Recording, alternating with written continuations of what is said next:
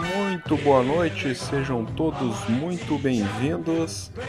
Bem-vindos ao Rexham, nossa série podcast aí, que está chegando no seu quinto episódio já.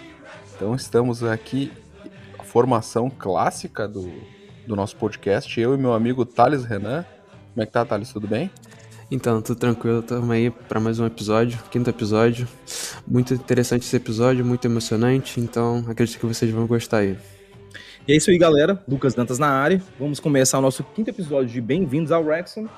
E, igual o que o Thales falou, episódio repleto de emoções e sentimentos. Bora aí. É, isso aí então, cara. Para começar o episódio aí, a gente já vê Uh, começa com uma música, né, numa garagem, assim, a câmera entrando numa garagem e uma banda ensaiando, né? Uma banda que veio se tornar aí famosa pelo mundo todo e icônica a partir da série. E é a banda que chama The Declan Sounds, é isso, Lucas? Declan Swans. Declan Swans, perfeito. Então é uma banda formada por torcedores do Wrexham ali, uma banda típica inglesa ali, é aparentemente uma banda de amigos, né, que tocam por diversão, assim, eu não, não fiquei com a percepção de que eles são profissionais da música, não sei vocês. É uma banda de garagem, né? Pelo, é. É, pelo que a gente vê na série, o começo da carreira deles é uma, uma banda de garagem, é uma banda de amigos mesmo, sem nenhuma pretensão profissional, né? Pois é. E até eles comentam ali, né, que nunca viram ninguém cantando uma música deles, né? E na cena 2 aparece o Ben, que é um dos integrantes da banda, e vamos citar então, uh, Thales, se quiser citar aí o nome de cada um individualmente. Então, uh, temos aqui três, três integrantes, não é? Como nós aqui, só que eles são Ben Jones, ele é o baterista da banda, Mark Jones, que é guitarrista, e o Michael Scott Hitch, é assim que se fala, Lucas, que é o vocalista. Eu, eu acho que é Michael Hatt. Boa. Perfeito.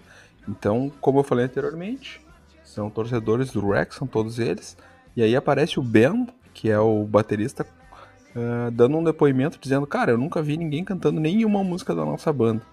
Uh, daí, esses dias eu fui no pub com a minha namorada e tinha bastante gente no pub cantando a música que a gente fez após a aquisição do Rexon.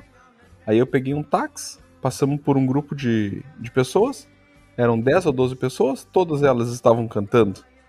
Então, cara, é uma cena engraçada, assim, porque uh, não chega a citar quanto tempo eles têm a banda, mas tu imagina, assim, uma banda depois de velha, entre aspas, estourar um sucesso deles, um sucesso desses, Lucas.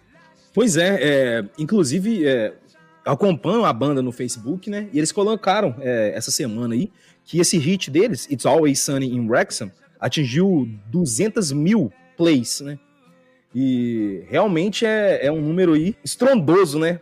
Pela, pela média das outras músicas da banda, que tem no máximo ali 5 mil plays. Então realmente viralizou esse hit aí. É. é cantado nos estádios, todo mundo da cidade gosta da música. E inclusive eu até trouxe a tradução do refrão pra mostrar pra galera, né? Então, é, vou cantar, né? A, a, o, o, refrão e depois eu vou falar a tradução.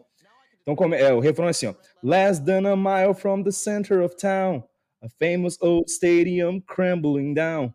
No one's invested so much as a penny. Bring on the Deadpool and Rob McElhenney.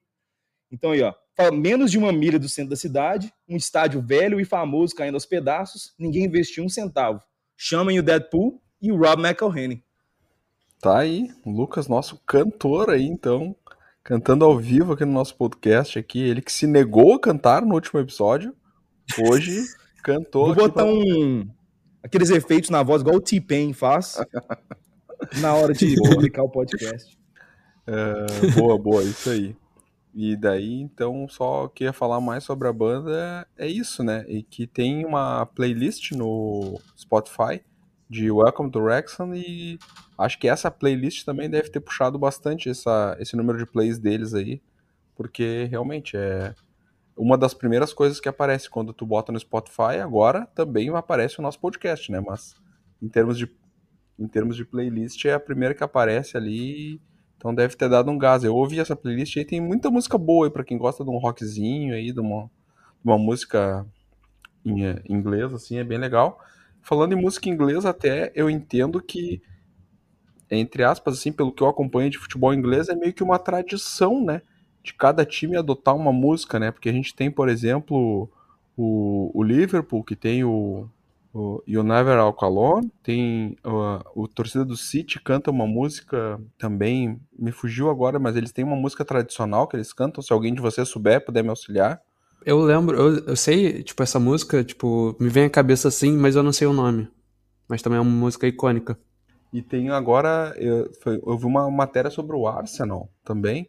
Diz que eles queriam ter uma música para estádio e tal, estavam buscando, o Arteta vinha buscando isso também, e deu essa coincidência aí. Até o pessoal comenta no podcast aí que fala de futebol inglês, para vocês que não conhecem, fica a recomendação, que é o Correspondentes Premier né, que é dos correspondentes da, da ESPN, uh, eles falam que teve uma banda do norte de Londres que fez uma música que meio que viralizou entre a torcida do Arsenal e foi adotada pelo clube também e é tocada nos pré-jogos, assim como essas músicas citadas anteriormente de Liverpool e Arsenal. Então acho que é meio que uma tradição, assim, os times ingleses procuram adotar uma música para embalar o estádio, embalar sua torcida. Então acho que acabou casando aí a questão da banda com essa música também. Enfim, uh, passando então um pouco da parte da banda, né? Uh, uh, eles tem um comentário sobre o, o, o, Michael, né? Michel, que ele fala que está muito feliz porque os donos estão investindo não só no clube, mas também na infraestrutura do estádio, né, cara? E aí demonstra muito essa relação que o torcedor de clube tem com o estádio, né, cara? até sem é, corneta e coisa assim, mas é, os times que têm um estádio próprio, né? Ele tem uma relação diferente com aquele estádio, com aquela casa e, e, e esse sen sentimento de apropriação, de estar em casa é muito diferente e mostra a felicidade deles. E o que mais chama atenção é que ele fala que além da, das arquibancadas estarem pintadas, a comida melhorou. Então, acredito que tem alguma coisa a ver também com os donos se preocupando com essa questão de, de melhorar o serviço né, a experiência do torcedor. E a, gente vê que está dando resultado. Tem 10 mil pessoas todo jogo, porque é a lotação máxima até o momento. E ele falou também do gramado aí, que foi um mote do último episódio. então, que bom que a torcida reparou, né? Que o gramado está melhor, né? É. Alguém reparou. tá. Enfim. É... E diz que o sonho deles, né? Só para fechar sobre a banda, nesse primeiro, nessa primeira abordagem, que é cantar em Wembley em uma final que garanta algum acesso para o Wrexham, né? Pois é, e para quem não sabe, o Wembley é o estádio emblemático né, para o futebol inglês, porque é lá que, que as grandes decisões são disputadas, né? Então a, a decisão até das divisões inferiores, a decisão da National League, quem vai, quem vai ser o time é, o, time que ganhar os playoffs, né, vai para a League Two, então eles, os playoffs são disputados em Wembley, a final. É, a final da FA Trophy é disputada em Wembley, a final da Papa John's Cup é disputada em Wembley, da EFL Cup, da FA Cup, todas são disputadas no Wembley. É. Uh, nota como a federação consegue usar bem, né? Um estádio que teoricamente seria um elefante branco, né? Uhum. Uh, a próxima cena, cara, é uma cena muito boa, na minha opinião, que é o Rob Ryan come co começa eles comentando, né? Primeira temporada que nós somos donos de um clube mas muitos ainda não sabem onde fica o País de Gales. Onde é que fica o País de Gales, Thales? Então, o País de Gales fica no resto do mundo. para quem não pegou a referência aí, né? Para quem não pegou a referência, o Wrexham é, ele está listado entre os times do resto do mundo no FIFA 22, né? Porque no FIFA tem até a, a quarta divisão, né?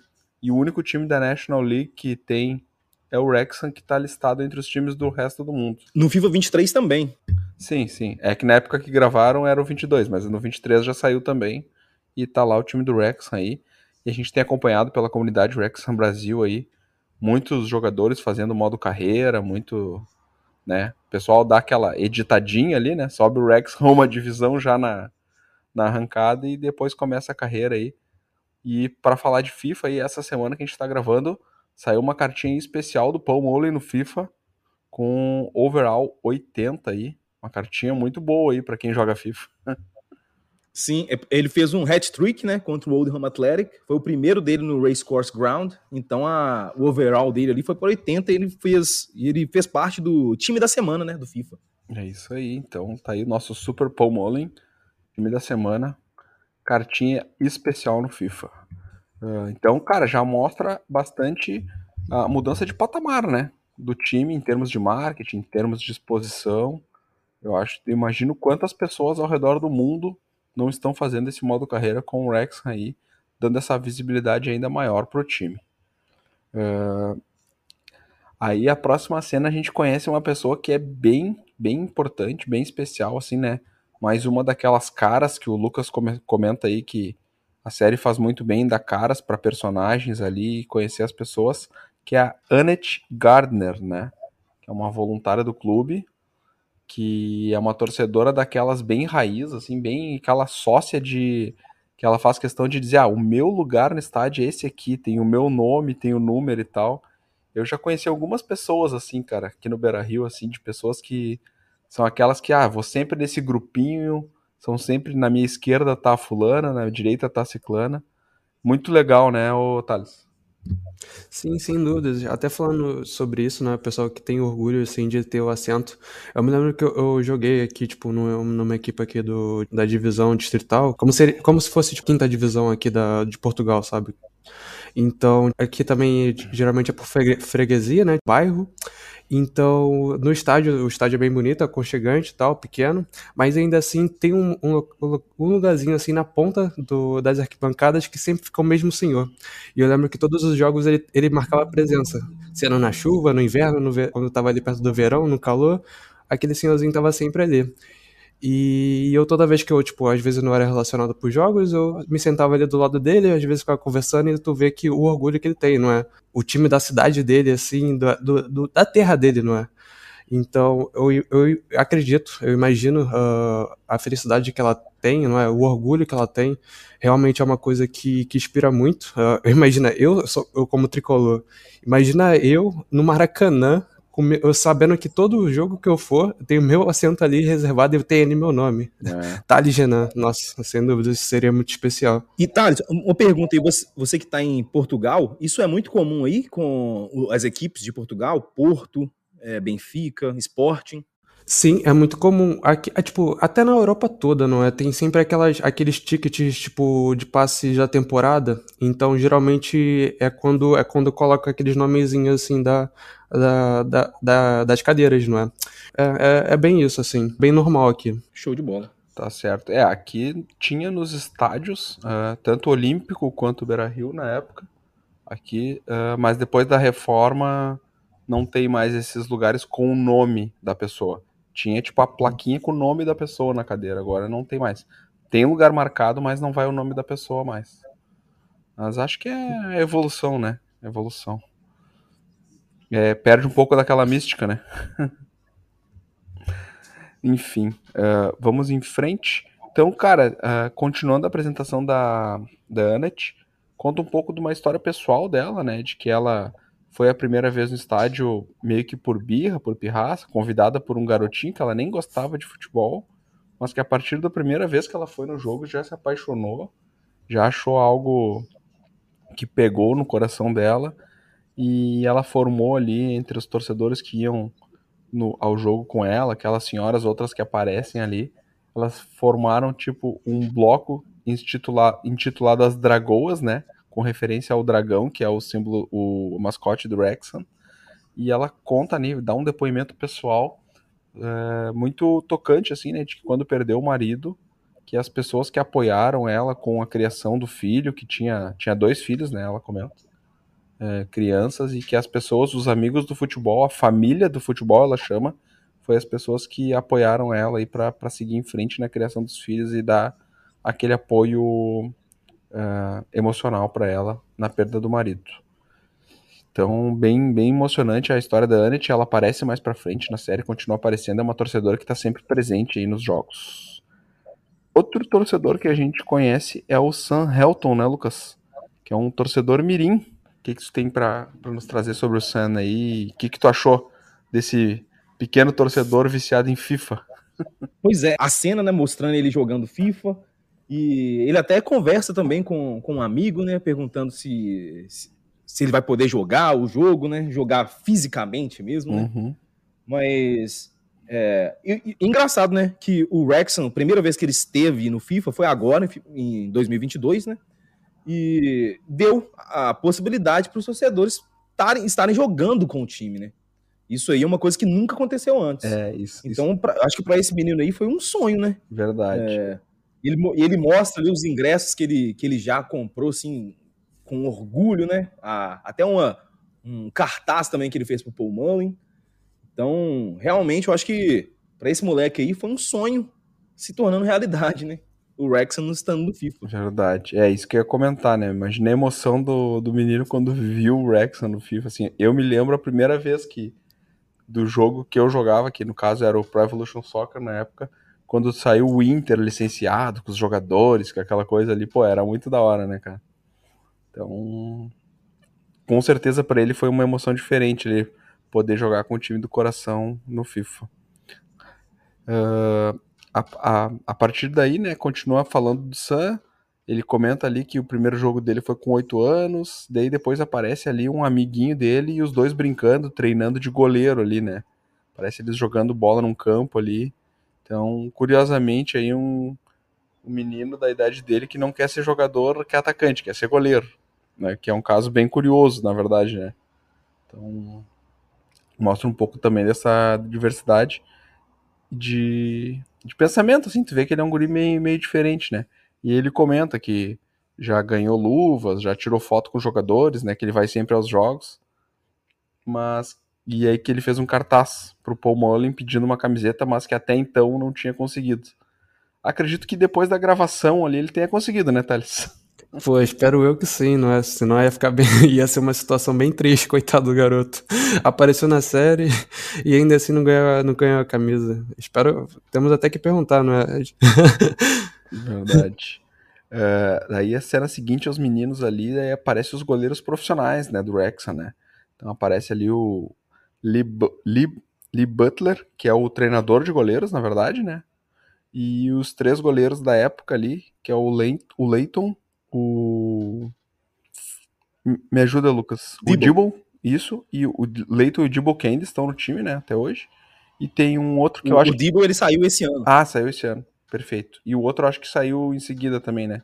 O outro eu não, não, não referenciei o nome dele aqui. Ele até dá um depoimento, mas eu não cheguei a pegar o nome dele, não. Não, não vou conseguir falar esse nome, não. Dal, é Dawis. Ixi, Esquece. É, é bem difícil. É Dawis. é o terceiro goleiro. Tá certo. Daus. Aparece eles treinando ali e tal, e conversando um pouco, né? Sobre a posição de goleiro, que é uma posição diferente e tal. E aí, a partir daí, vai meio que pra um aprofundamento mais do personagem do Leighton, né? Que é o goleiro principal do time, digamos assim. Então aparece ele eh, treinando, e aí depois aparece ele na casa dele, tipo, reformando a casa, né? É uma situação não muito comum para jogadores de futebol, né, Lucas? Como o nível salarial dos jogadores não é tão grande, né? Nem todo jogador pode arcar com as despesas, né? De contratar alguém para fazer as reformas na casa. É, acredito até esse, esse seja um dos motivos para ele ter decidido ele mesmo fazer essas reformas, né? É, ele até cita, né? Ah, vem de uma família de operários e tal, meu pai trabalha com obra e tal, então ele me ensinou muita coisa. Então, mesmo que mesmo que, que ele tivesse condições, alguma coisinha ele ia saber fazer, né, pela origem e tal. Mas como tu comentasse, né, não não é comum a gente ver um jogador de futebol depois de um treino que não é fácil, um treino cansativo, um treino de profissional, o cara chegar em casa e pegar na obra ainda, fazer o quebrar parede ali, fazer reforma, que é o que aparece ele fazendo, né, Thales? Pô, sem dúvidas. Aí tu imagina o tanto que esse cara rala, não é? Ok, tipo, ele tem os treinos e tal, e tá, tá bem. Normalmente a pessoa, tipo, um jogador de futebol profissional, ele não reformaria a sua casa. Ele contrataria um engenheiro e depois iria uma equipe lá na sua casa e faria reforma. E agora, mas assim, estamos falando da quinta divisão inglesa, estamos falando da National League, estamos falando por, de, uns, de salários baixos. Então, e acredito também por conta da origem dele, ser uma família operária, acredito que isso também tem muita influência também, não só por conta do, dinheiro, não é? Também por conta dessa, tipo, essa questão operária de você querer botar a mão, tipo, arregaçar as luvas e querer fazer ali as coisas. E a gente vê ali que tem uma relação muito interessante com o pai dele, tem muito orgulho. Uh, e o pai dele também sabe de tudo, né, sobre, sobre obras e tal, pelo que parece. Então acredito que ele teve, teve essa paixão por, por isso, sabe? Mas assim, atrapalha, não é? Atrapalha. Tipo, querendo ou não, é um desgaste a mais. Ele poderia estar descansando, ainda mais trabalhando as mãos. Ele pode se cortar as mãos, pode cortar as mãos, ficar fora de uma temporada. Então, tu imagina o prejuízo que é pro Wrexham, não é? E para ele mesmo. E outra coisa, né? É, a gente consegue ver um contraste também muito grande, né? Porque nos clubes grandes, é, eles estão querendo que o jogador, a única coisa que o jogador faça, jogar bola. Então, até a pessoa para ir no banco, resolver assunto de investimento, fazer decisões, assim, ó, sempre tem uma pessoa que toma conta disso para eles. Para o cara ficar focado só em jogar bola. Então ele tem que focar em estar saudável e jogar bola. No caso dos atletas da National League, eles têm que fazer tudo. Então, eles que têm, se, se eles têm outros investimentos, eles têm outros projetos, né, além do futebol, eles que têm que correr atrás, eles que estão gastando o tempo deles fazendo isso, né? Então, realmente é uma, é uma diferença bem grande, né, do que a gente vê nos, nas grandes equipes da Europa. Isso é um lado legal também da série, né, cara? Eu acho que fazer uma série tão humanizada como é o Welcome to Wrexham num time grande, pegar assim a mesma fórmula, que é, ah, vamos começar a dar cara para as pessoas, vamos humanizar e tal. Tu não consegue humanizar um jogador do Manchester City, né? Tipo, ele sempre vai ser aquele cara que tá num nível social muito acima dos outros e tal, e não não, não, não ia ter a mesma pegada a série. Então acho que até isso envolve mais a gente, né, com a história, acredito eu. Não sei para vocês, mas para mim isso humaniza, é, tipo, tem um, um, outro molho a história. Sim, aproxima a gente, não é, da, da história. Acho que a, a grande questão do, da série Bem-vindos ao Wrexham é essa, tipo, essa questão da aproximação. A gente se sente ali, a gente se sente com as pessoas, se sente, se põe no lugar das pessoas da série, então é mesmo uma questão, assim, muito importante. Acredito que eles acertaram muito nesse ponto da série, não é? É, e, e, a gente consegue se colocar tanto no lugar do torcedor como no lugar do jogador, assim, porque tu vê que não tem diferença, sabe? É, é muito, muito humana a série, então muito legal. Uh, então, só para fechar sobre os goleiros ali, um depoimento que eles estão conversando entre eles sobre a profissão, sobre os treinamentos. Aí tem um, um depoimento do Dibble ali que ele relata que teve uma falha num jogo e tal e que não conseguiu dormir. Então, pelo nível que eu vi o Dibble atuar, eu imagino que ele deve ter passado muitas noites sem dormir. Se com uma falha ele. tem insônia, coitado. bah, com todo respeito aí, honrou a camisa e tal quando vestiu, mas era bem fraco, né, cara? Pois é, inclusive ele saiu por causa disso, né? Ele saiu porque ele não não tá tendo oportunidades. E olha que tem o Howard lá, hein? Nada contra o Howard também. É. Não, tudo contra o Howard. Enfim, uh, adiante. Então, encerrando o capítulo dos goleiros ali e tal, uh, aparece um, uma cena que é importante, né? Que é o próprio Leighton falando, cara, tenho 32 anos, acredito que não tenho mais potencial para chegar num nível de Premier League, mas quero chegar no nível mais alto que a minha idade permitir e tal. Então, acredito que, cara, é enquanto o Wrexham tiver querendo ele é ficar ali, porque ali ele vai conseguir subir algumas divisões ali com certeza, nem que seja como segundo ou terceiro goleiro. E, e é um cara que até ele comenta uma coisa que foi infeliz para ele, né, no, no, na, na gravação da série, após a aquisição, que ele comentou, cara, eu nunca tinha me lesionado. Agora já aconteceu, em dois meses aconteceu um monte de lesão, tive duas concussão, tive um nocaute e tal, daí aparece o nocaute que ele teve ali, pô, cara cai desmaiado no campo, sai de maca. É tipo, cara que nunca se machucou, daí começaram a gravar ele se machucou. É, é azarado, né? Não tem outra, outra coisa. E, e só para adicionar um pouquinho de informação aí, o Lainton, ele, nos últimos dois anos, ele se lesionou três vezes, jogando contra o mesmo time, no mesmo campo. Nossa. É um campo de gramado sintético, é, inclusive agora ele está lesionado por causa disso, ele está fora é, da temporada, porque ele prendeu as travas da chuteira no gramado de no gramado sintético. E aí é, machucou o joelho e tá fora. Então, pô, é muito azar, né? Contra o mesmo time, no mesmo gramado, ter o mesmo problema.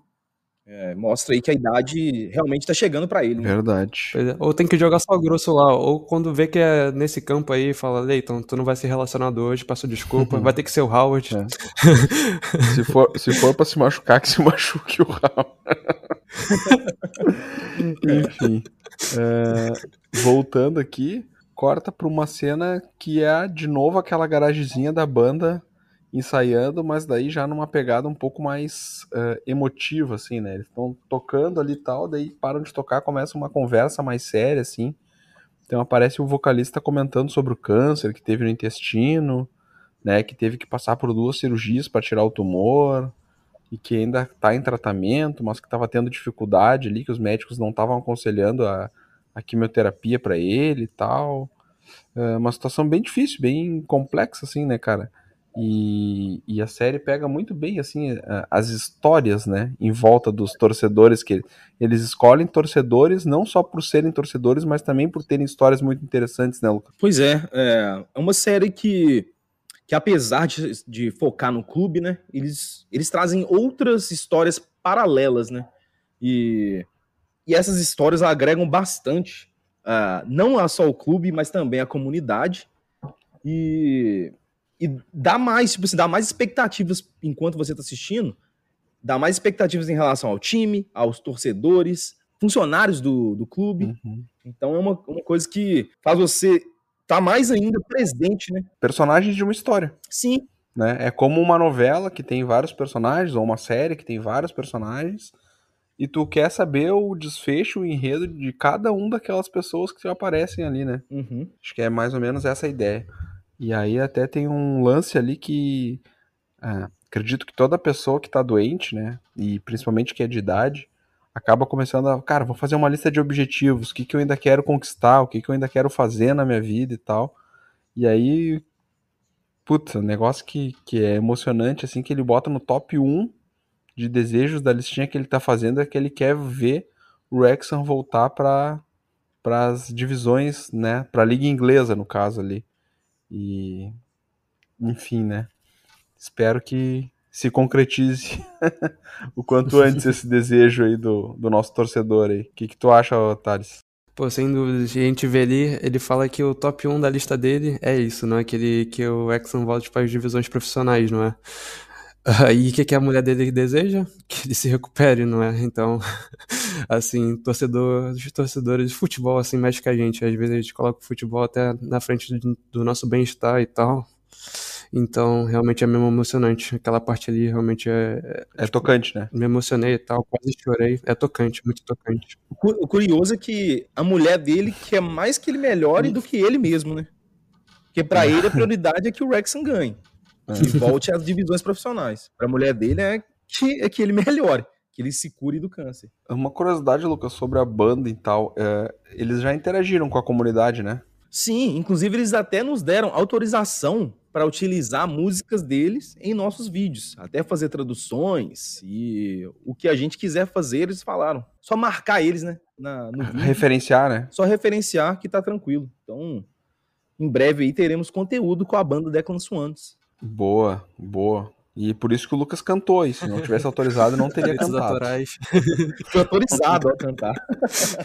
Eu assinei um contrato e agora eu posso cantar essa música em qualquer lugar que eu quiser. Boa. Próxima cena, então, vai para uma cena de jogo, né? Então, aparece ali a tabela, o time ainda naquela oscilação que a gente comentou no último episódio, ainda tá na nona colocação ali e vai fazer um jogo em casa contra o Chesterfield, então um time que estava brigando em cima lá, né? Então, um time difícil, né? E daí aparece os jogadores se preparando e tal. E só aparece ali o Rob, o Leighton comentando, né, sobre o choque que ele teve anteriormente ali. E ele fala que ia fazer uma rinoplastia e tal, não sei o que. O pessoal dá risada que é. Diz que, ah, isso aí é procedimento feminino, cara. Isso aí não. O homem não faz isso aí. E, e ele não sabia nem falar a palavra. Eles, é. E, então eles brincam com essa situação aí. E aí, enfim. Aí começa a né, aparecer as cenas dos torcedores indo pro jogo e tal. Uh, aquela cena, tipo, pré-jogo, a torcida chegando no estádio. Parece o Phil dando. Cenas do vestiário, dos jogadores é, colocando os uniformes, preleção do treinador, do assistente técnico. Exato. E, e aparece até o Pomolin. Expectativa se construindo, né, para a partida. Exato. O Pomolin falando sobre os elementos que tornam o esporte emocionante e tal, né, e sobre a vontade que ele tava de marcar naquele confronto. Enfim, o jogo começa bem brigado, bem disputado ali. E, pá, cara, é uma coisa que me gosto muito na série é as cenas de jogo, assim. Eles conseguem dar um. pegar uns frames, pegar um, umas cenas assim que.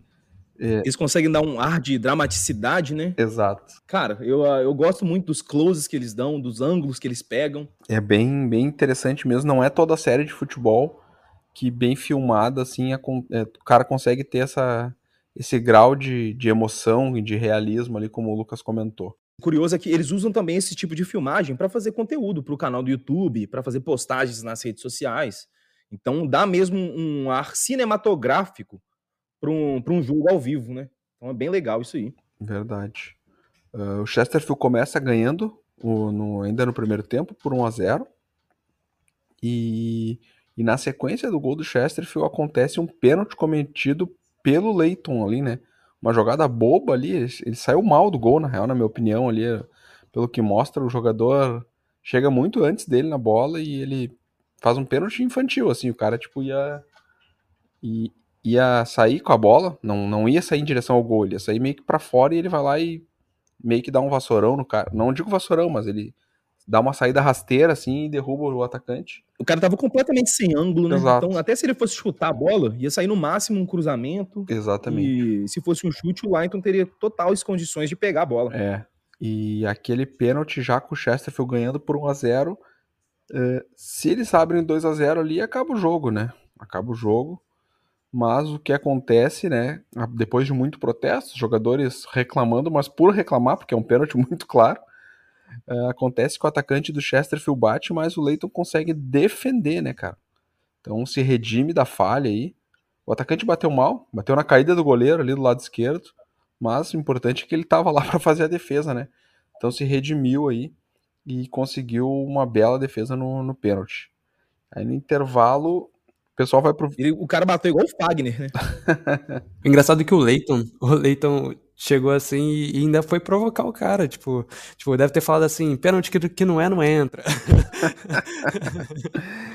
e aí, de, depois disso, no intervalo, a gente vê mais uma daquelas intervenções clássicas do Phil Parkinson ali, que dá aquela motivada e melhorada no time sempre no intervalo, né? Uma característica ao longo de toda, toda a primeira temporada aí, e a gente também vê, agora que estamos acompanhando os jogos ao vivo, que time invariavelmente, se não faz um bom primeiro tempo, ele volta mudado no segundo tempo aí. E, e aí nesse, nesse episódio a gente teve a oportunidade de ver mais uma dessas broncas, entre aspas, ali, ou, ou enfim, reuniões de intervalo. Mas o Phil Parkinson é sempre muito contundente nessas, nessas, nesse intervalo de jogo, né, Lucas? Pois é. O, e o assistente, ele até dá uma bronca, né? É, pesada nos jogadores, né? E aí chega o Phil Parkinson e ele leva aquela bronca para um outro nível, né? Porque ele, ele fala mesmo, nenhum, do jogador, nenhum jogador do meio campo tá correndo. Se a gente tá jogando igual maricas, né? É, não sei se, é, se esse é o melhor termo para traduzir, mas é isso. Ele fala isso que, que o time tá deixando muito a desejar. Só que ele fala isso com vários palavrões, xingando os jogadores. E, e era exatamente isso que o time precisava, né? Aquele sacode para chegar no segundo tempo acordado e ativo. Isso aí. E aí, antes de voltar pro jogo, a cena. A, tem um plot twist aí na, na, no capítulo que aparece o. O Michael Hitt, é isso? Falando. Hat? Hat, falando sobre o câncer dele de novo ali, então. Então fala com mais detalhes sobre como é que está sendo o tratamento, os procedimentos, enfim.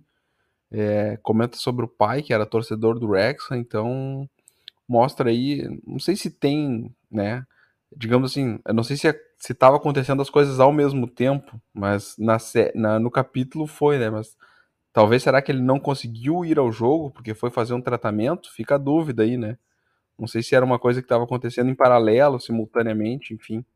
Não sei qual foi a impressão que vocês ficaram. É, isso realmente a gente não sabe. Pois é. mas o que ele comenta ali é que tem que ele tá fazendo o tratamento com muita vontade, que é primordial para uma pessoa com câncer, né? Não sei se vocês já tiveram casos na família, eu tive minha mãe, que é a pessoa ter vontade de viver, né? Ter motivação para continuar lutando contra aquela doença. E ele fala que a motivação dele é o Wrexham, né, cara?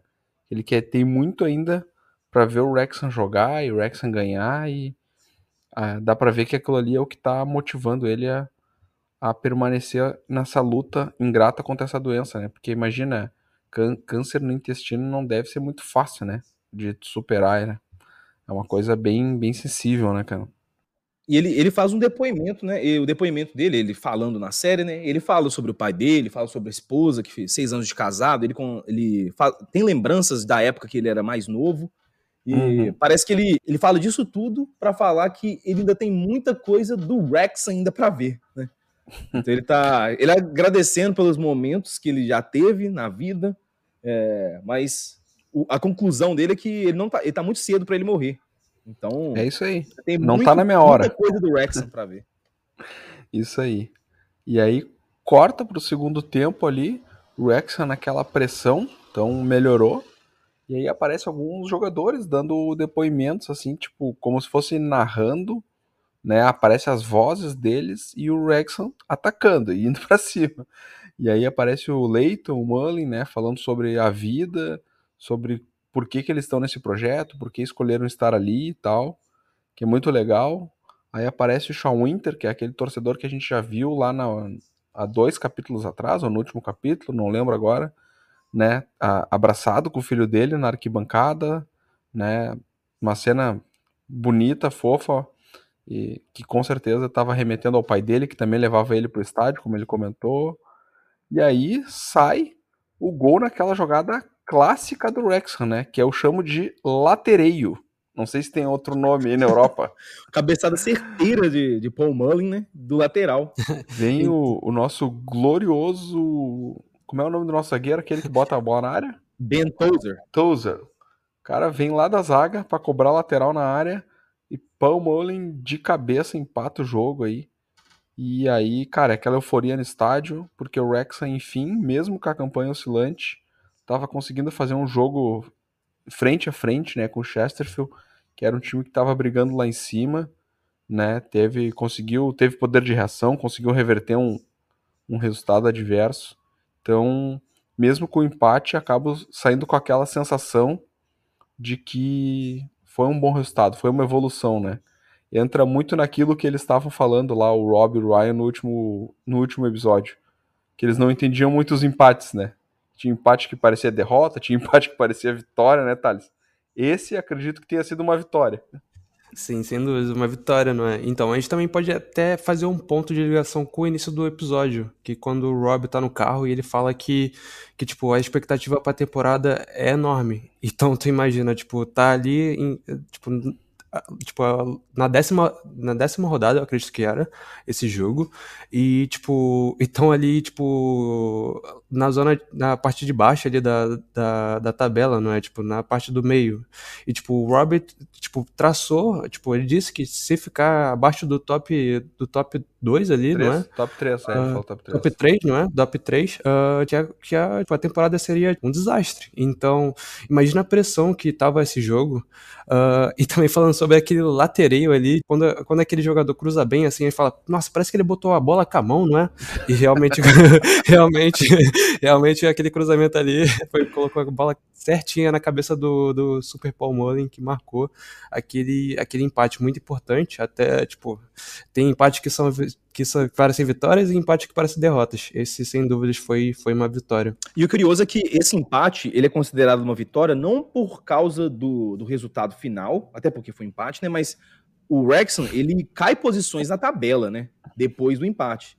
Então não é que foi um empate que fez com que o Wrexham tivesse uma diferença de pontos, nem nada. É mais pela atitude dos jogadores no segundo tempo, né? Pela reação que eles tiveram, é, pelo que eles mostraram de entrega no segundo tempo para superar uma situação adversa. É, isso aí, cara. E, e nesses resultados que a equipe vai formando caráter, né? Então a gente viu aí que a arrancada realmente não foi boa, né? Que a atitude nos primeiros jogos, assim, que a gente viu ali no capítulo anterior. Eu acho que era mais aquela situação de estar tá numa posição de favoritismo e não saber muito bem lidar com aquilo, né? Os adversários, todo mundo queria tirar uma casquinha do Wrexham, e eu acho que a partir desse empate contra um time que não encarou eles olhando de baixo para cima, olhando, ai, ah, lá o Wrexham e tal, não. Era um time que estava mais acima deles na tabela e que diziam, cara, não, vocês têm dinheiro, têm investimento, mas nós somos o time que está brigando pelo acesso. E, me, e daí foi a situação onde o Wrexham olhou esse time de frente, olhou no olho, conseguiu encarar e, e acho que a partir daí que deu a virada para o time conseguir é, subir na tabela aí. Então é, é não só o resultado, mas a própria mudança de atitude aí, como o Lucas comentou. Então não é mais aquela de ah, não, não sei não, não, não sei como encarar um adversário que quer tirar uma casquinha de mim, não. Temos que olhar todo mundo de, né, olhar todo mundo no olho e, cara, fazer a nossa parte. Acho que esse é o recado que ficou desse jogo e por isso todo mundo saiu tão satisfeito, mesmo com o empate, né? Foi a atitude, a reação e, e buscar o resultado.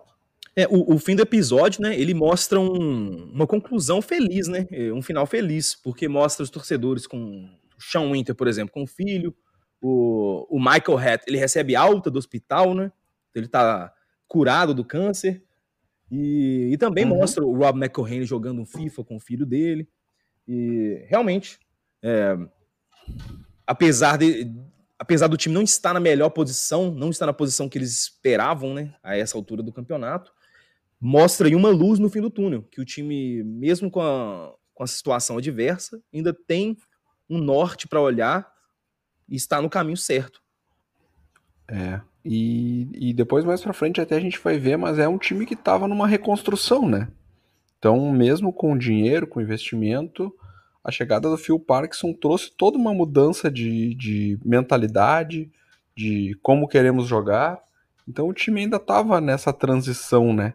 Daquele time da temporada passada para o time que ele veio a se tornar mais para frente, mais para o final da temporada. Então é, é natural essa oscilação inicial e, e que bom, né, que teve esse jogo com essa, essa atitude, essa reação que fez o time reagir bem mesmo e, e ter um, um final digno, pelo menos nesse episódio, né, Thales?